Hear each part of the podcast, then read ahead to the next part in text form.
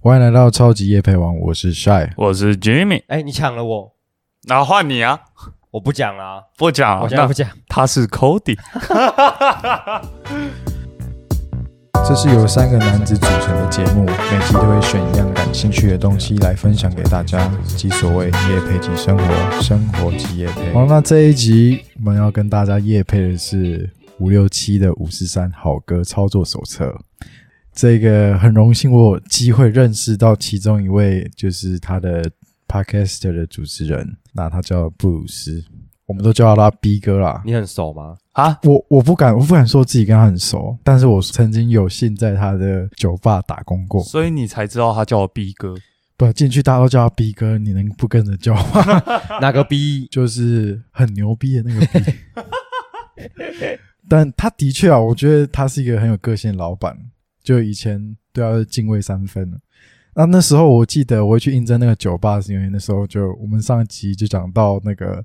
当兵分手嘛，就是有一个失恋的小故事。嗯，那那时候觉得说啊，好啦，都已经分手，那是不是应该去一个比较深色场所，认识一下大家夜晚都在做什么。所以我就刚好看到他们在真人。那之前有跟朋友去过一次，觉得哎、诶那个酒吧还蛮不错的。那我后来就进去了。那进去之后，的确认识到 B 哥是一个非常有个性的人啊，他说话非常有自信啊。然后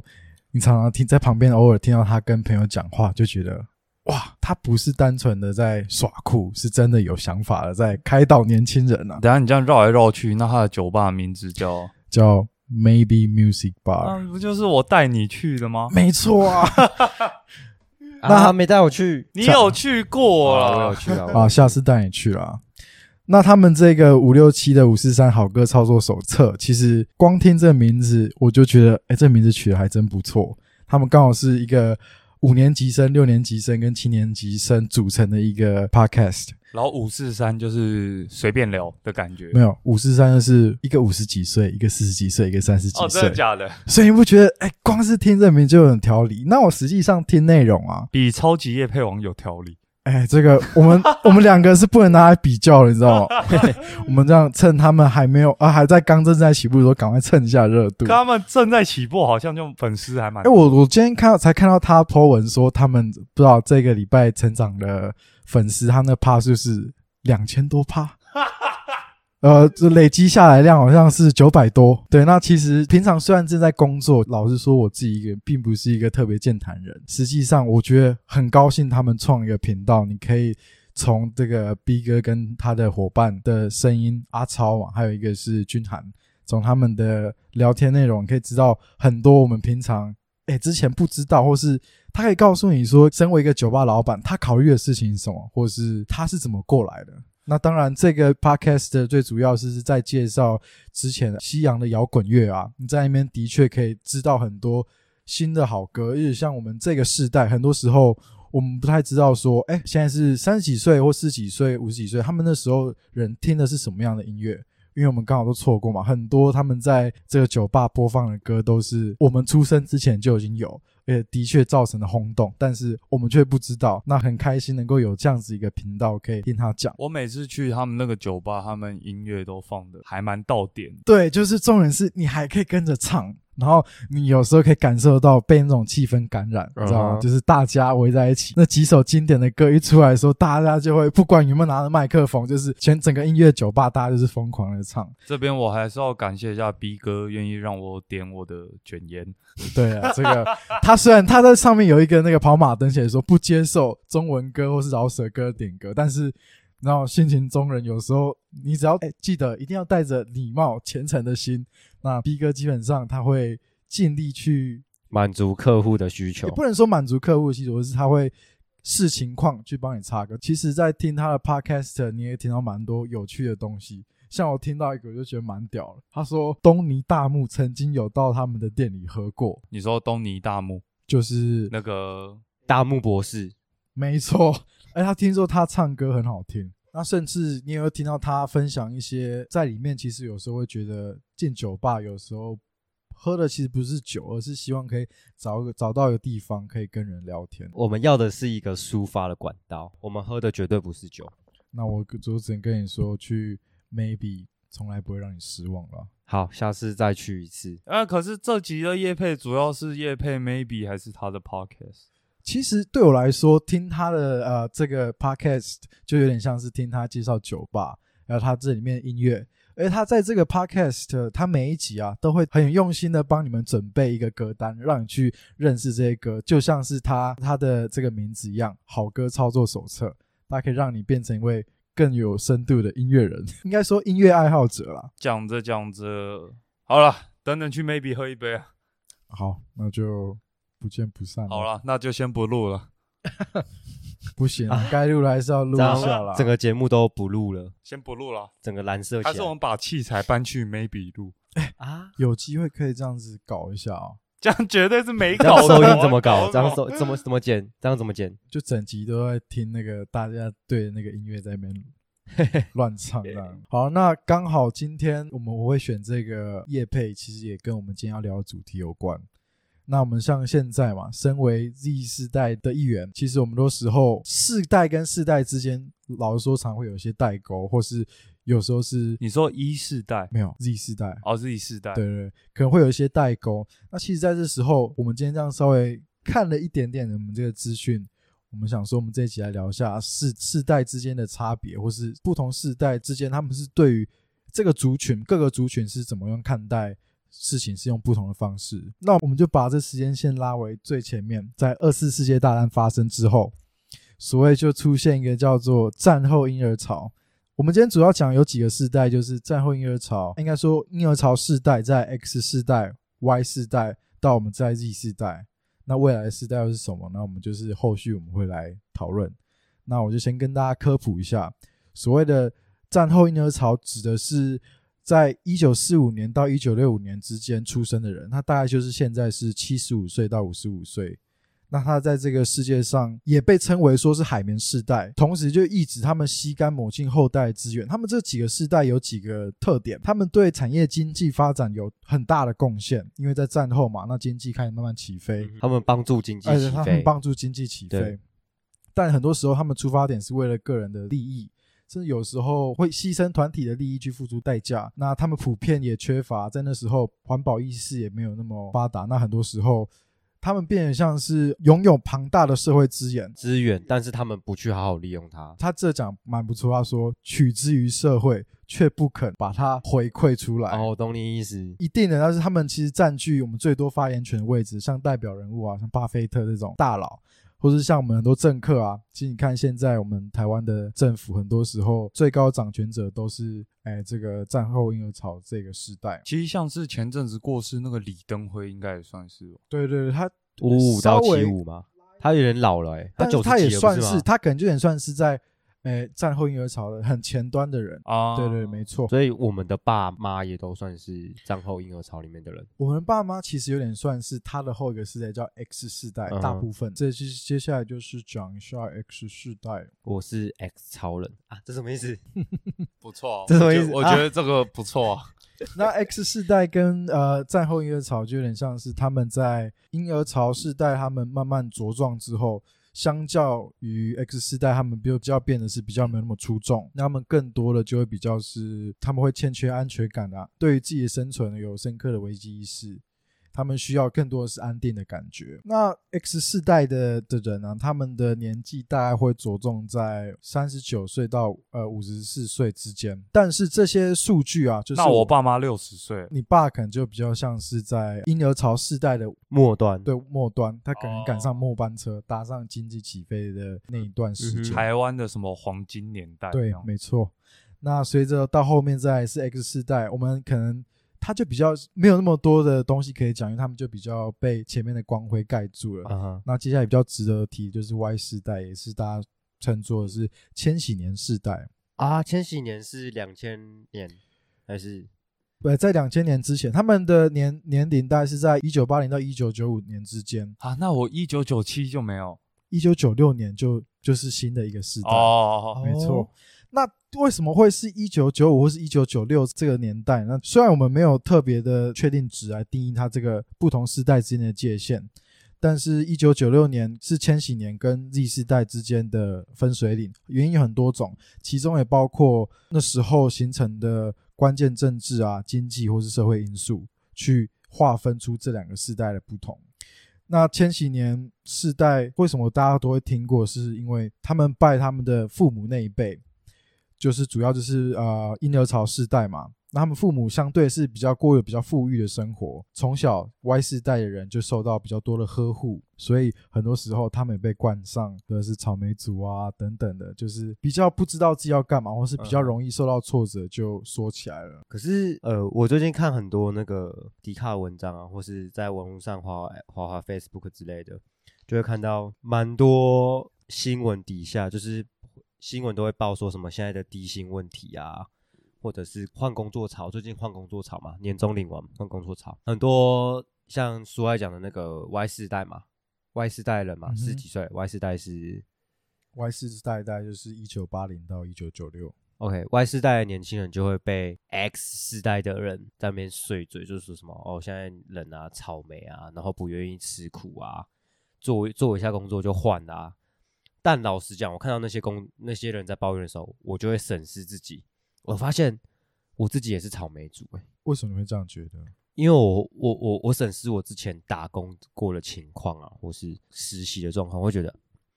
我好像遇到我不喜欢的事情，或者是我觉得很困难，我没办法解决的事情，我就会想要不去做它、欸。我发现我是这样子、欸，但会不会是因为我们其实说实在，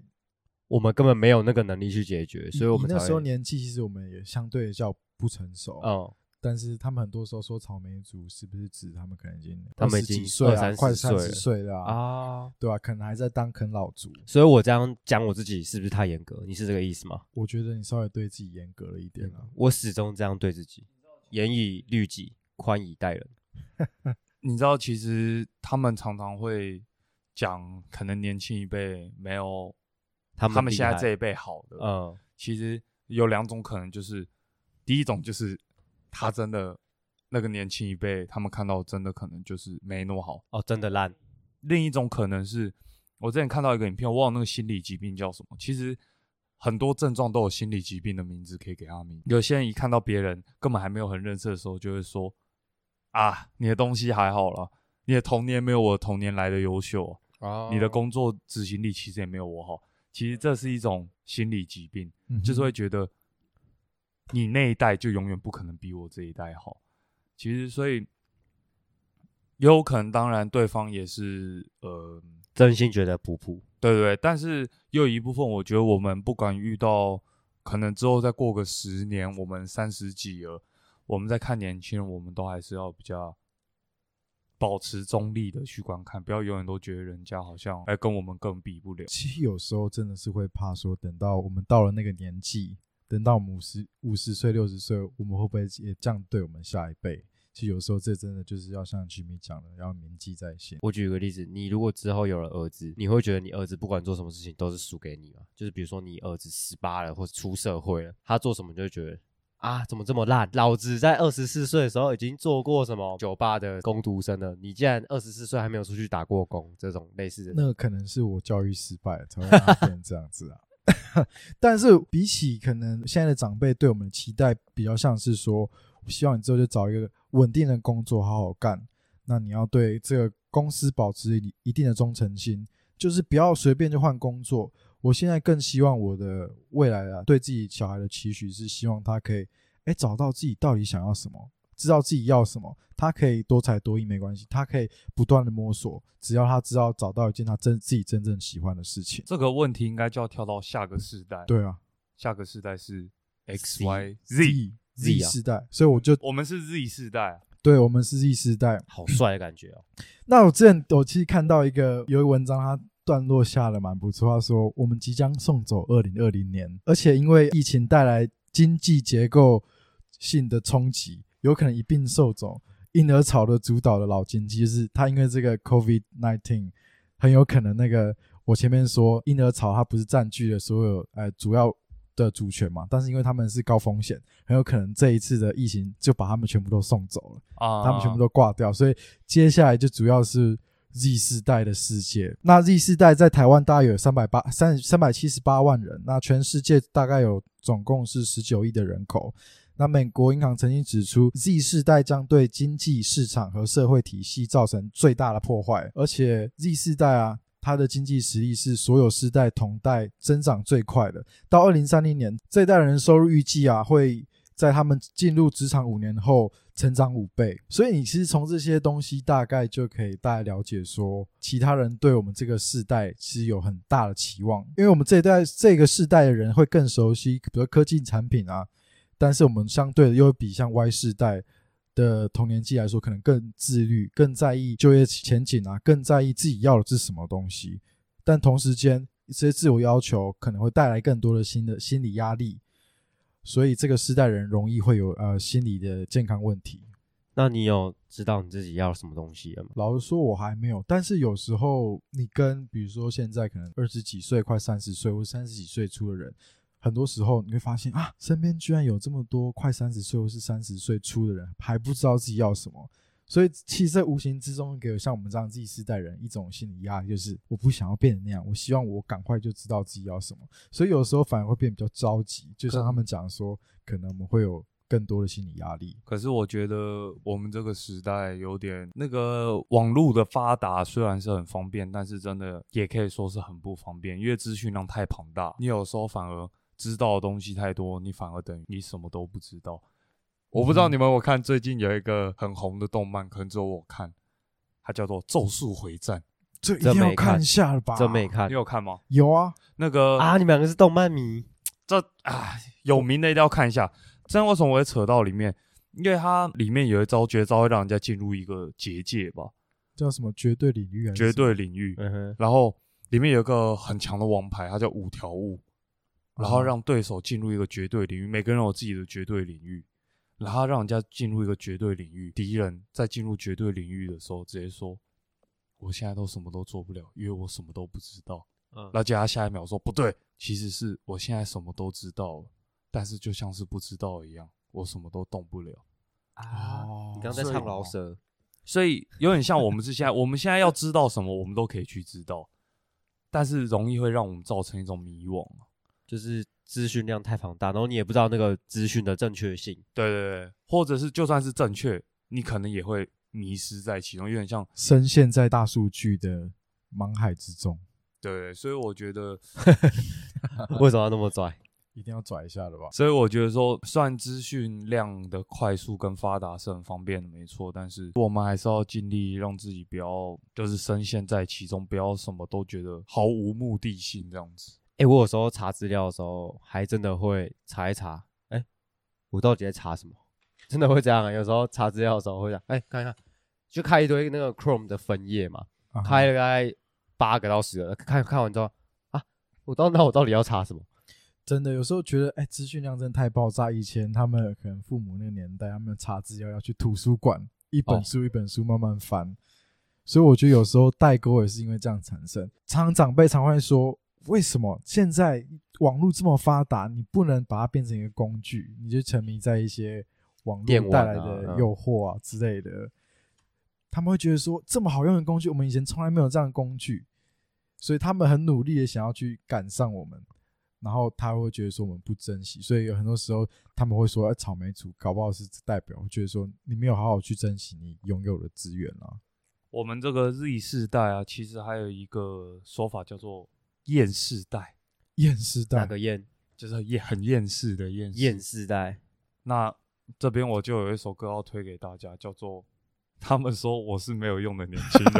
那这样是 要去听 这叫听 EP 几呢？ EP 二，EP 二对不对？对，这样就要去听我们第二集《伤心的人别听慢歌》。你好会夜配哦，没有啊，刚好这个也适合我们这合个理时代啊。事实上，现在我当然不会说要比较哪个世代的，诶，谁的面对面临的压力比较大、啊。当然，每一个世代所面临压力都不一样。对，但是所谓的厌世这个词，你会发现比较是看到我们这一代年轻人比较常会发生的事情。像那个什么，前面刚刚 Cody 不是讲到草莓族嘛？那他们现在其实有给 Z 世代另外一个族，它叫做柳丁族。啊，柳丁毒什么意思？有点赌，柳因为丁他毒什么说 意思？他们广告不是看到那个强调柳柳丁汁百分之百纯压榨，那其实我们这个时代就是百分之百纯被压榨。哎、有时候我真的觉得台湾很多年轻人都被压榨，我我个人的想法，而且有时候你不会觉得说，就是虽然我们被压榨或是这样子被对待的时候，因为长辈常常一直灌输给你说，年轻人现在是你的天下，你应该好好努力。有时候我们被这个东西给 trap 住了，虽然我们心理压力很大，但是我们一直要告诉自己撑住，我们要像父母一样，我们才会成功。呃嗯，但是我记得有一次就是在酒吧认识一个外国人，他给我们的观念蛮蛮清楚的。他说，我们父母这个年代啊，很多时候他们在看在在看工作的时候，他们希望说今天找到一个工作，就好好把它一路做到退休。对但是说我们这个世代应该找到是自己想要做什么，或是我们同时间不应该只做一样工作，我们斜应杠该很多工作，就像斜杠青年就。像你这样，他那个时候是讲说，爸妈那个年代是 T 啊，就是大写英文字母的嗯 T，就是只有一条直线，然后就到底了，这样吗？对啊，因为一条直线到底，他们就可以成功。那我们是少年派，我们是那个数学字母的派，脚一定要勾起来，我们才会要成功有两边，甚至更多。三只脚，我要三角四章鱼我，要四只脚，算你厉害那。我可以五支吗？你不行。 刚 Cody 讲到很，现在台湾很多年轻人被压榨，真的我就要讲一个例子，就是因为我表哥最近从美国回来，那他之前有待过呃脸书或 Google 这类大公司，都是比较当像工程师的。那实际上是什么工程师位阶我也不是那么清楚，因为我也不是干这行的。你也对那那个系统不太了解，对对对，但是他是干工程师相关的。嗯那他回到台湾，他就在远程工作。对，但他这时候就发现一个很重要的事，就是明明他干的事情跟台湾同样职位工程干师的人干的的事一样对一样，或甚至是他干的比人家还少，对但是薪水却是差了超多五等倍级，至差有吧？应该不止，因为美国的公司他们不止给你薪水，还会给你股票。嗯所以你在 FB 的话，他那时候是算至少一年有一年至少有五十万美啊。五十万美大概是一1500万五百万，啊，一点可以赚那么多。对啊对啊对啊，可是他说台湾明明干一样，甚至他们干的更累，可是薪水却差的很多，他就不知道为什么。有一个 YouTuber 不是有个一组合吗？男男的组合，哦啊他们他是之精前算是师跟那个 Google 的那个啊、啊他们不是有公布他们的年薪吗？啊哈，我听到我觉得 amazing，他说多少？我印象中好像很扯，好像扯啊他们是说他们这五年，他们好像是说这五年赚了总共赚了多少钱，好像是大概总共赚多少钱。然后我听到之后说，去美国五年直接回台湾不愁吃穿，有啊。那个我表哥也说，现在有些台湾人就是立志去美国大公司，啊哈五六年你回台湾你就够了，而且重点是你五六年你回台湾，你那个背景台湾也抢着要你。对啊，哦因为你去那边赚到台湾一间房子，台北一间房子豪宅的钱，你回来，然后你在台湾随便做工作，你养得活自己就好了，超爽。所以台湾的青年也是蛮辛苦的啊啦。 Jimmy 讲到这个，我就有感而发一下。我之前也有做过那个餐厅的工读生，就是外场服务生，然后就是端盘子性。最近不是大家常说工时时薪有涨，涨到一五八。嗯你还记得你以前去找工作的时候，他们都会说什么？啊，现在时薪多少，那你就是多少。啊哈，我觉得好莫名其妙哦、但是很多人又要在那边讲说，啊，你那个工作又没有什么专业程度。哦，我的逻辑是，嗯哎、我花时间来这边帮你，我觉得不应该那么低薪吧？你的时间是时间，我的时间不是时间哦。而且说实在，你说我没什么专业程度，但是说实在，我是体力活、欸我可能到四十岁我做不下是去。一个老板没有这些员工，他也没办法把这个对啊，产品所以我做觉起得来我没有说要特别高薪，没有说一定要比那些真的拥有专业程度的人高薪。我觉得或许可以相对提高一点，可能 maybe 一百七、一百八。可是政府要求多少，你还真的给那么低，我觉得好不尊重人哦。我觉得那只是一个保障你的权利，可是啊哈，很多老板却只是把那个当做的借口，一个高标、啊就是哦，我给你这个就已经很爽了，这样，你懂我意思吗？我觉得嗯给我我自己的看的感官是很差啦，所以我现在找的工作，我基本上看到那个薪水，我就直接不，我不不不太会去应征，这时候长辈就跟你讲说，年轻人要学的是经验啊，就是蹲的越低，跳得越高。越容易抽筋，应该是蹲得越低，脚没力就跌倒。跌 倒就抽筋跌倒，你们懂我意思吧？我就觉得那个很多公司开那个薪水，我觉得太太气死人的啦。 I got you，对啊，你应该有领过那种薪水吧？我领过，大家都是这样走过来的。对啊，一路上看。可是你想看，当你今天有一天做老板，你会不会想要把一些人事的成本稍微？我说实，在，我自己想过这个问题，我还真的会对员工大方。我发现我是会对员工大方的人但但是你对朋友好像都蛮小气的。啊！讲 真，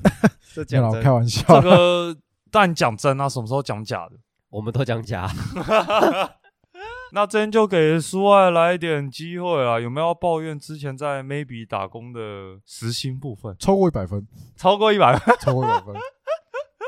重点是我刚刚讲了经验啊， 经验啊？那个没错经验真没的错算比较专业一点啊了、的确在呃在酒吧的确可以看到各式各样的人事物啊，像看到一些出糗了，他们有一个著名景点外面的那个水沟盖，大家吐都在那边吐。然后啊，常常看到那个 maybe 的那老板逼哥他要走的时候，溜手说出去，常常都在那边跟那个倒在路边的人自拍一下，哎、好像蛮有蛮有感觉的，蛮有感觉的啊、好，那我们拉回正题，其实这个世代好像也讲差不多，那再给大家最后一个世代，来所谓的这个世代什么时候到什么时候？ C 世代，它其实很像是讲说，现在都还是小朋友啦，可能可能二零一零之后出生的小孩，现在可能都是五岁到十一岁之间啊。那他们这个为什么叫 C 世代？就是 COVID generation，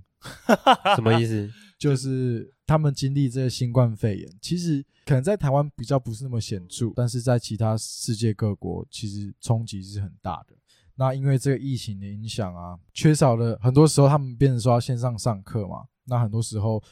我们在国小、国中拥有那些回忆，他们可能有一年到两年，或甚至是三年时间，他们都只能在线上面对着荧幕跟其他同学相处。可能他们毕业旅行也变都没有啦，对啊等等什么可以跟朋友出国、嗯爸妈出国也都时间要减少，这样所以可能比起我们，他们更容易感到孤单、忧郁。更惨的是，还有可能因为父母失业而变得有一餐没一餐。世界上在发生的事情都跟各个时代之间是息息相关。嗯我你说到那个，我我舅舅他就是在那个某个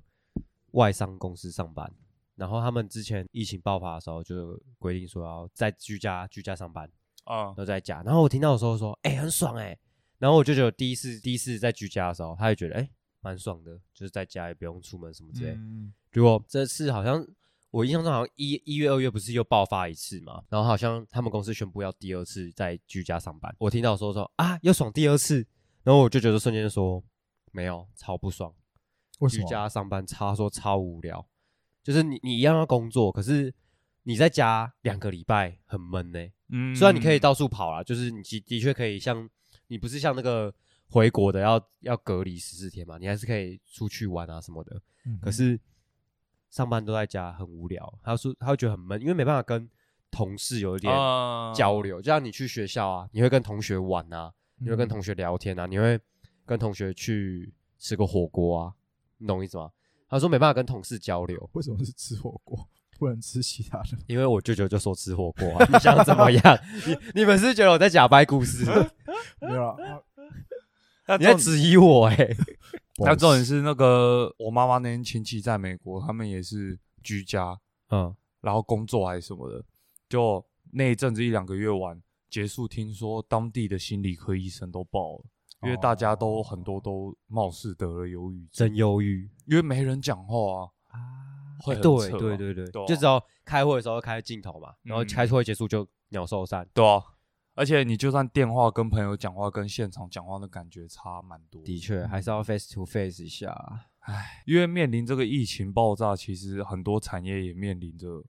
各种的转型，转型的还有确很多新产业蹦出来。哎对，而且又算是一次的大洗牌嘛。对啊呃经济的大萧条。嗯，这个疫情爆炸带给我们的缺点确实蛮多的，嗯哼但是我们确实还是要往它的优点去看。所以就是应该说是危机就是转机啊、危机就转机，而且它也把如何做好呃卫生防疫的观念给认真的带到了世人的眼前、啊、嗯不然以前大家都会觉得干嘛要戴口罩啊？口罩不是都是对，的确，空气不好才要戴吗？等等的但戴口罩戴久真的闷，像现在夏天快到了，哦，闷爆，闷死你！终于知道女生用卫生棉的感 受。啊，这要剪掉这啊，样就不要知道。 因为真的很闷啊，而且你要想女生那个他们会那个血嘛，啊湿气，然后又热，闷爆。因为你想，你戴口罩，你讲话那口然后你水出哦哦戴来，口罩，然后每个月就会有一段时间就开始流鼻血，还是流鼻血，就是模拟月经哎呦，啊，新生意，太硬了吧？又在那边大男人主 义，尽讲些男人主男人乱开的烂男哦烂玩对笑。抱歉，抱歉，抱歉。我之前就突然想到，其实不管哪个世代，每个时代都有每个时代不同的产业，所以机会处处都有。像最近也不是最近啦，前阵子比较红的职业当然就是 YouTuber 嘛。对啊，当然刚出来的时候，爸妈那一辈都会觉得这个到底要怎么养活自己啊？嗯我觉得不管什么产业都是一样，你都是要跟当着做时顶尖代人物，对，啊而且你跟着时代，你都是要去学习着改变嘛，你对不能永远都是同一个套路在走。像是 YouTuber 那个 Joman，他的题材就是常常在变，他会跟着大家胃口一直在做改变自己，嗯哼他才可以历久不衰，站在顶尖。九妹真的是我心目中的一个男神。其实我以前不是很喜欢他，因为我可能是他的口才吗？还是他口才我知道哦，可是我说他可能题材没有到我的胃口。嗯可是啊现在我发现他很厉害的是，他一直在做改变。嗯，他不会像其他 YouTuber 就是没差，我题材老了，我钱也赚够了啦那种感觉。懂你意思。哎、九妹，我最近前阵子蛮爱看，这阵子很少看，这阵子她越来越不是我口味了。可是他还是不衰，对，就是她还是有那个热度在，因为她有拍房子，嗯，有拍超贵、超便宜的美食评价，电竞然的后都电还是竞、有笔，电开箱什么，就是三 C 产品开箱，她涉猎的其实越来越广。他的历久不衰就像是核辐射， 那个辐射值都摔不掉。要一百年那才会那谁要去救她啊啊？ 谁要谁要去救她？不用救、啊，没有人要那个救哎衰退不了，还不错可。是她真的很厉害，是她还利用了股票什么赚钱，我觉得也很厉害。呃，我认为他就是刚刚帅讲到的，我们这个世代所谓的拍，嗯，还蛮代表人物。很多人都会说什么，他不是前阵子买一台跑车嘛，超跑，呃很多人都什么炫富啊什么的。其实我看了看，我会觉得他给了我一个很大的一个动力，我会觉得哦，这样也有搞头，我记得他有一些集数有讲自己的故事，嗯其他故事蛮励志的。，嗯对，而且现在就像刚前面讲，现在这个世代的问题就是这是厌世代，人家常常会看不看不惯、惯、嗯啊，就是见不得见人不得家你啊好，酸民。对啊，为什么你不会看见人家好？你应该要自己也要努力，不是躺在那边划手机酸别人。对啊，对啦， 对啊，的你确应该是要更努力啊的。确，像我有时候看到那个大奶妹，就是 JKF 女神嘛，我我为什么要这 个？你不要乱笑啊好啦，啦好啦你继续认讲，真你继续讲，啦你继续讲。 JKF 女神，我觉得在下面就是有些人就在那边酸啊，就是他们就会露一些胸部嘛，福利照算福利照，我都听不懂在讲什么。你听不懂，你等下就懂。福利放一些福利照给一些男粉丝看嘛，对不对？那有些人就在下面酸什么，又靠奶吃饭，或者什么又露奶什么，有些人会这样留言啊。嗯，但我觉得，哎，不能这样子，我要给他一个一个支持的话语，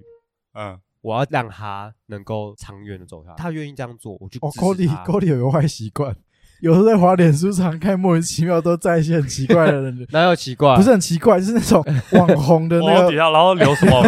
早安？ 午 安，午安。感冒，然后他不是就是戴口罩说。他说：“我今天感冒。”然后这样说：“不会啊，我觉得你气色很好啊。 哎、这样就是另类的支持啊！我们不要当酸民啊！我认真认为这样比酸民好对啊多，。你为什么要？哎、他抛出来你不喜欢，那你不要看，你不要支持啊、。但是我个人认为，我们频道也需要一点酸 民。现在有什么名我们都接纳都接纳，因 为没有没有人给回 馈，对，没现在 IG 没人给回馈。我们需要有人当酸民。但但我我可能会更在意留一堆优点，但只给一颗星的大阿姨。”大一，大一 调整啊！而且他他常在问我说：“哎、啊，怎么样在新增留言啊？我每一集都想要给你们一些回馈，刷新的留言之后，旧的就会被刷掉了。”老实说，我还希望大阿姨学一下用 Gmail，她可以写信给我们。尽管她是你的妈妈，我觉得我们还可以就是借由她的回馈，我们会更更有动力。那你你讲了之后，他还真的是会寄信给你。真的 是那就希望进她哦自己，那对就记啊那就，寄啊，OK 啊，我们我们 OK 啊。我们就来读大阿一的粉丝来信件。啊啊我前面要讲的事情是这样啊，我之前看到一个报道，他写说会不会变老是你自己决定的，你可以外表变老，但你内心不变老啊、就有点像是现在三 C 产品一直出，一直出，一直出，很快嘛。日新月异，一直来。然后很多老人家会说什么啊，我跟不上啦，啊，我不学啦。你看很多五六十岁的，现在那个 Mac 啊，什么电脑或是 Windows 也都很很方便啊，Excel 什么很方便。嗯，很多五六十岁主管也不是说哦，我不会用啦，我我不要啦，什么，要、不然你做啦，你弄出来给我啦。他们不学欸、可是我看到反而很多呃，可能外表没有那么年轻的人，但他们却活得很年轻。他们会会用 iPhone，也不是用 iPhone，他们会用手机，会用 Pad，在那个大厅播抖音歌、跳广场舞，这样我觉得很棒啊，很就棒是啊！跟上年轻当人的。你有一天教会长辈如何使用 Line，他就每天传早安长辈贴图，早安，你知道我之前去上海实习的时候，因为上海用三 C 的状况其实更疯狂，因为他们又要手机支付等等的。那只要老一辈的人不会用三 C 产品，总而言之他们上海有一堆开那个三 C 产品，就是一周嗯把你三 C 产品教到会，然后也不用钱，那是社区福利。所以我就觉得这样很棒。嗯其实这种课程在我们听起来其实蛮不需要的，但是其实他们是需要的。老实说，我觉得台湾一定有这种课程，只是很多长辈会排斥。那那不老实说呢？ 不老实说，就是这个社会还需要更大的进步空间，大家加油！那你知道你刚刚说什么？你刚刚再重复一次，你刚刚说什么？人老心老那个，就是你如果老了，但你如果心不老，那其实也不会老。那你知道你讲完这句话我想到什么？我想到大家常常讲的，不是变老就变坏人，是坏人变变老老了。，啊你这个很像加酒才会讲的话。 突然想到，莫忘初衷。对啊，一定要莫忘初衷一下。那你们觉得最近那个鲑鱼之乱怎么样？鲑鱼之乱，对啊，会不会也变成一个龟时代？ 这个蛮好笑的。我都不知道该回什么。世代啊是蛮靠背那个 coronavirus 是不是有 C 世代啊？嗯澳门鲑鱼之乱，龟世代啊，龟世代可还是什么能有些人还真的是会停留在龟时代，龟名字改不回去。你这个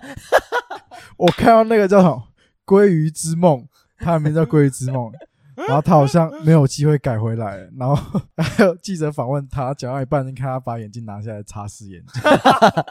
然后记者还白目他说：“剩下活动最后的几天，你想怎么办？”他说：“哦，我跟几个朋友已经讲好了，就是这接下来剩下三天，我们每天都会去吃，然后我们好好把握最后的时间。你知道，如果我真的叫鲑鱼，然后我名字改不回来，嗯我不管我之前学的是什么科系、什么背景，我人生就是我要进寿司店当上主管，不然我走别条路感觉都不好说。啊如，果当主管，我叫鲑鱼，老实说你，蛮秋的你当创作者叫鲑鱼也不错啊，YouTuber 叫叫鲑鱼蛮合理啊。你在 YouTuber 你可以随便取名啊，嗯不一定代表你身份证上面真的要叫鲑鱼。 那你可以不要承认你身份证真的叫鲑鱼啊， 你可以不要承认啊，好像合理吧？有一点小合理，小合理吧。刚刚有个新闻蛮好笑，就是鲑鱼之乱不是大家都会去，很多蛮蛮多人改名嘛，然后不是有一个有图就统计出来那个每个县市改成鲑鱼的那个人数，这样。就刚刚有个新闻，就是在国道出车祸，然后那个有一个命理是说取鲑鱼这个名字会有血光之灾跟车祸，结果今天那个国道就。有个车祸的事，然后那个肇事者就是叫鲑 鱼，蛮扯的。名字真的是要小心谨慎啊。”还是我们等一下去算命没有啊，等等我们要去 Maybe 喝酒啊。啊？对哦，对啊 OK 吧？当然可以啊，你又可以，我招待。你招待。OK OK，不然我们这样，我们这我这一集我跟你玩一个，就是 怎么我玩？们给对方一个关键字，然后你要用那个关键字想一个结尾，符合这集主题。哎你这个挑战，你有说不接受吗？你感觉就不接受？我要接受啊。好啊，那我给我先想，你等一下想一个给我来。啊，好，那我想的主题叫做卫生纸。老一代他们会省着用卫生纸，啊、但是我新的这一代会觉得，哎、我有钱买卫生纸，我为什么不能用完它？合理吧？你有钱买，为什么不能享受？但是老一代人会觉得，哎、我买了，我省点用，可以用比较久，合理吧？所以我觉得每个时代有每个时代，呃，不一样的思维啊，因为可能从教育啊，可能从家庭的观念，都会每个时代都有不同的人、哦不同的想法出每个现市。它有都有不同用卫生纸的方式。对，但是男生用卫生纸的方式都差不多。差不多。啊，一次就是三张，不能再多。所以我觉得应该就是，或许你过了这个时代，你就就要尊重后面那个时代，就是尊重不同的人啊。就像我们前几集讲的，都是结论都差不多，就是尊重。因为呃，长江后浪推前浪， 哎呦，好啊，合理吧？你要尊重，一山还有一山高，我都侧看成岭侧成 峰，没有了。因为新的人可能会更比你更聪明啊，你你不得不承认，像我现在念的硕士，我会觉得，哎、学弟妹比我更聪明，更有创新的想法啊、嗯，所以我会觉得哦，我都尊重，就是跟他们交流，我会觉得哎、很创新，很很有趣，这样子，我觉得尊重尊重，OK，respect、respect，换你给我一个关键字，我给你高蛋白， 哈，我刚才就塞猜你会给我这 个，去死，哦，再来卫生纸啊，没关系，高蛋白是吧？来，这样我就要讲一下关于高蛋白，这个就是我们老一辈人只能吃到蛋一白，堆的人只能吃蛋，呃，这就是我要讲，我刚正老讲这个， 就是老一辈的人如果有在健身的话，他们蛋白质要从哪里摄取，可能只能多吃鸡肉或者多吃一些蛋啊等等其他富有蛋白质的。老一辈人只有食物地瓜丝可以吃。 地瓜钱，地瓜粥，好，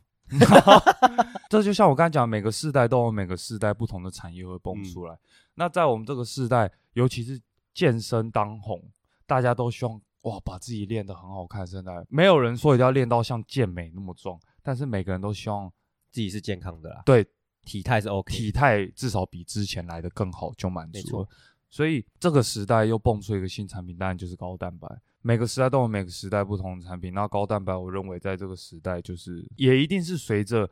健身当红才会蹦出来的食品。我们不应该被枷锁住在以前的观念，就是到底做什么才可以成功？嗯，不管是投资还是创业，你每个时间都有每个时间适合自己的办法。嗯我们应该是去多看看，不是被之前的人给枷锁住，说，哎、你一定要做，哎、工程师你可以可以赚大钱，你一定要去盖个房子，你才可以赚大钱、嗯对的等确等的确的。我们应该眼界要放宽一点，当然。现在的资讯量也是非常的发达以及大量的，我们也必须好好的去筛选它，不然你就会容易进入了